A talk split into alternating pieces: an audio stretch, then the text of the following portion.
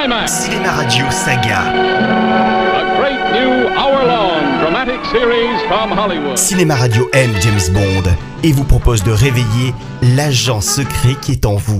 Anecdote de film. Détail de tournage. Eric vous dit tout, vous dit. Cinéma Radio, Nous y sommes. la radio officielle des grands films. Qui êtes-vous Bond. James Bond.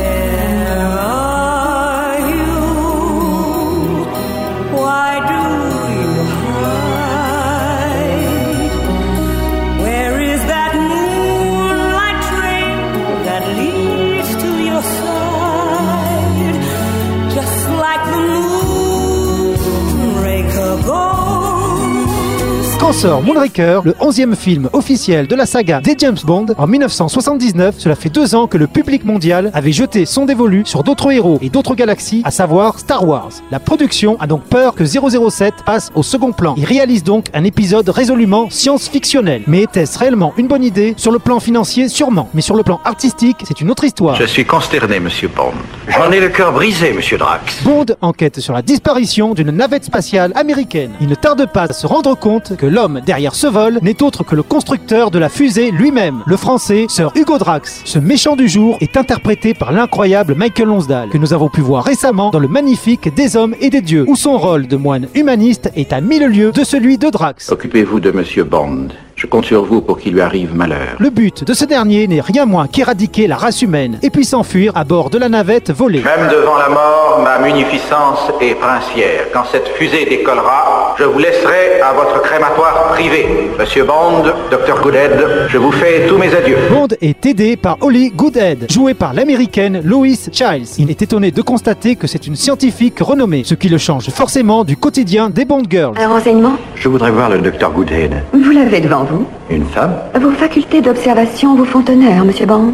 James, pour mes amis. Comme on a déjà pu le voir, tous les films de la série sont scindés en deux parties. La première est toujours constituée de l'enquête de Bond, suivant plusieurs pistes et après plusieurs tentatives de meurtre à son encontre, réussissant à démasquer et approcher le méchant. Cette fois-ci, celle de Moonraker est plutôt réussie. On saluera notamment la séquence où Bond se retrouve dans une cabine de simulation spatiale, sabotée par un sbire de Drax tournant à une vitesse incroyable. Une scène prenante et fort bien réalisée. 10 fléchettes, 5 à bague bleue tête perforante anti-blindage, 5 à bague rouge de cyanure causant la mort en 30 secondes. Très original. Commercialisez-le avant Noël, ça fera un malheur. Mais la seconde partie, celle de l'affrontement avec le méchant dans une base secrète, est cette fois-ci complètement ratée. Surtout dans les scènes qui se passent dans l'espace, assez cheap et plutôt molle. N'est pas George Lucas qui veut. Programme de lancement Moonraker, nous commençons. Moonraker 1, mise à feu.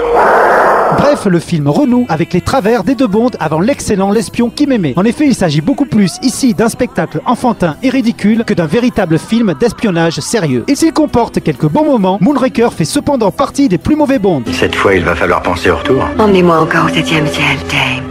Pourquoi pas Mon Dieu, que fait James Bond? Je crois qu'il tente de faire sa rentrée, monsieur. Et le pire est atteint avec l'utilisation du personnage du requin, toujours joué par Richard Kiel, ressuscité car très populaire auprès des enfants. Au début, engagé par Drax pour tuer Bond dans les Alpes, sur un téléphérique, il rencontre une blonde suisse de petite taille et en tombe aussitôt amoureux, ce qui fait qu'il finira par basculer du côté des gentils à la fin du film. Bref, le summum du ridicule. Vous n'êtes pas sport, monsieur Bond. Pourquoi avoir coupé court aux effusions de mon python adoré? C'est que justement, je le trouvais étouffant.